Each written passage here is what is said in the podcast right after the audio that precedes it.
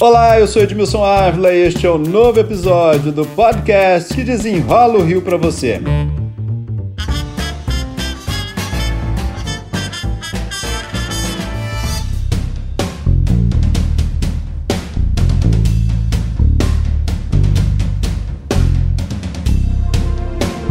Tá chegando o segundo turno, né, gente? Mas nós vamos aqui começar a falar do primeiro turno, que foi marcado por longas filas, aquele probleminha ali na biometria, né? E é por isso que o meu convidado é o juiz da Corregedoria do TRE, Rude Baldi, a quem eu já agradeço pela participação. Vamos falar o que vai mudar dessa vez? A gente vai ter fila de novo, não, hein? Prazer estar aqui com vocês, esclarecendo aí as dúvidas dos eleitores. A expectativa da Justiça eleitoral para esse segundo turno é que o cenário que nós vimos lá no primeiro turno, de longas filas, né, eleitores esperando por um período acima do que nós gostaríamos ali para poder votar, não se repita nesse segundo turno. Em primeiro lugar, vale a gente relembrar que nesse segundo turno, aqui no estado do Rio de Janeiro, nós teremos apenas um voto. Então, isso aí já agiliza muito o trânsito do eleitor na sessão eleitoral.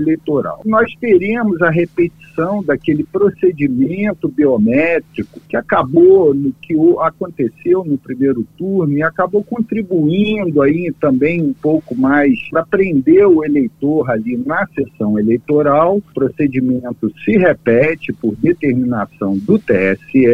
Agora, né? tem alguma mudança no procedimento ali na hora? Não, na verdade, o procedimento ele vai se repetir tal qual aconteceu ali no primeiro turno, até quatro tentativas, mas ainda não recebemos nenhuma informação oficial do Tribunal Superior Eleitoral quanto a ajustes nesse procedimento, mas nós promovemos ajustes ali na logística dos locais de votação. Duas mudanças principais estão sendo adotadas pela Justiça Eleitoral. A primeira delas diz respeito à organização das filas. Nós identificamos que em alguns locais de votação se formou uma fila única na entrada do local de votação. E a nossa orientação é para que essas filas sejam organizadas por sessão eleitoral, que não se forme essa fila única na entrada do local de votação e se organizem filas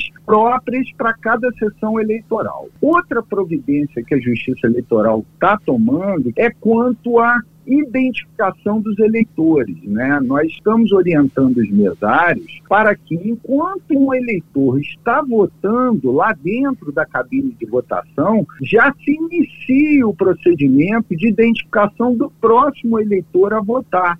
A fatia do eleitorado da... sem biometria ainda é muito grande? É, nós temos atualmente no estado do Rio de Janeiro mais de 7 milhões de eleitores que foram biometrizados diretamente pela Justiça Eleitoral. E com essa iniciativa promovida pelo Tribunal Superior Eleitoral, a nossa expectativa é em avançar em mais 1 milhão e 800 mil eleitores só aqui no estado do Rio.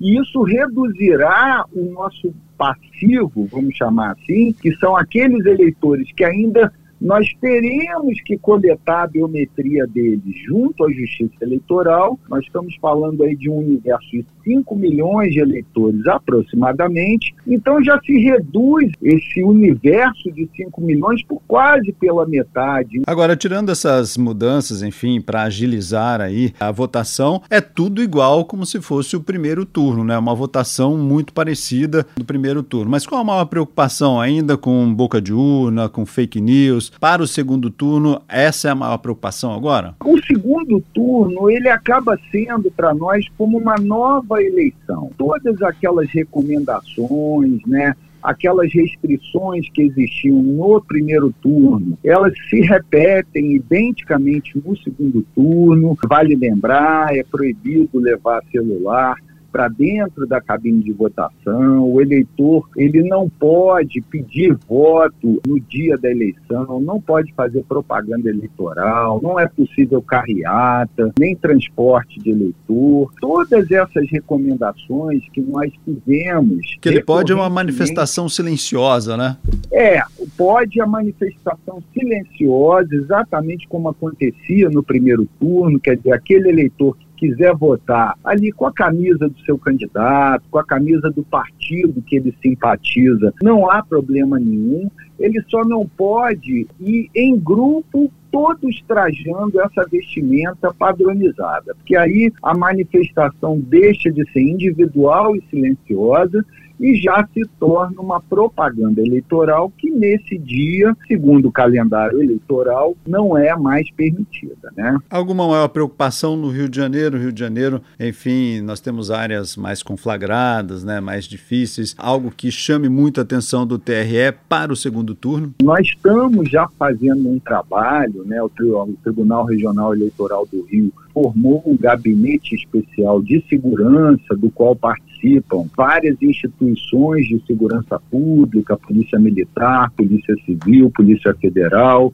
Polícia Rodoviária Federal, Guarda Municipal, Corpo de Bombeiros, Polícia Penal, representantes das Forças Armadas, e nós temos aeronaves à disposição do tribunal, uma série de viaturas, ou seja, toda essa logística para tratar da segurança das eleições para os mesários, colaboradores, serventuários, enfim, autoridades que atuam no eleitoral e principalmente para o eleitor, elas já estão sendo cuidadas desde o primeiro, desde antes do primeiro turno e não cessaram com as votações do primeiro turno.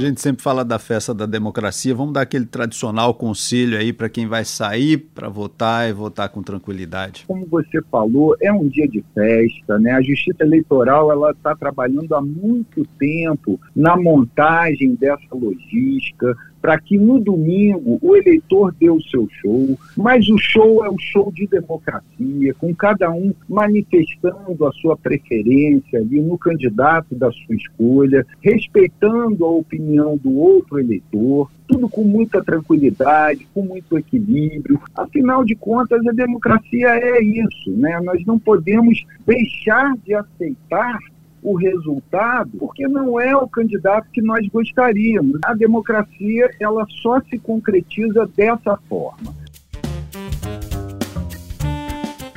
Rude Balde, juiz da Corregedoria do TRE, muito obrigado pelas explicações aqui um prazer estar contigo, Edmilson, e que todos tenhamos aí uma eleição de paz.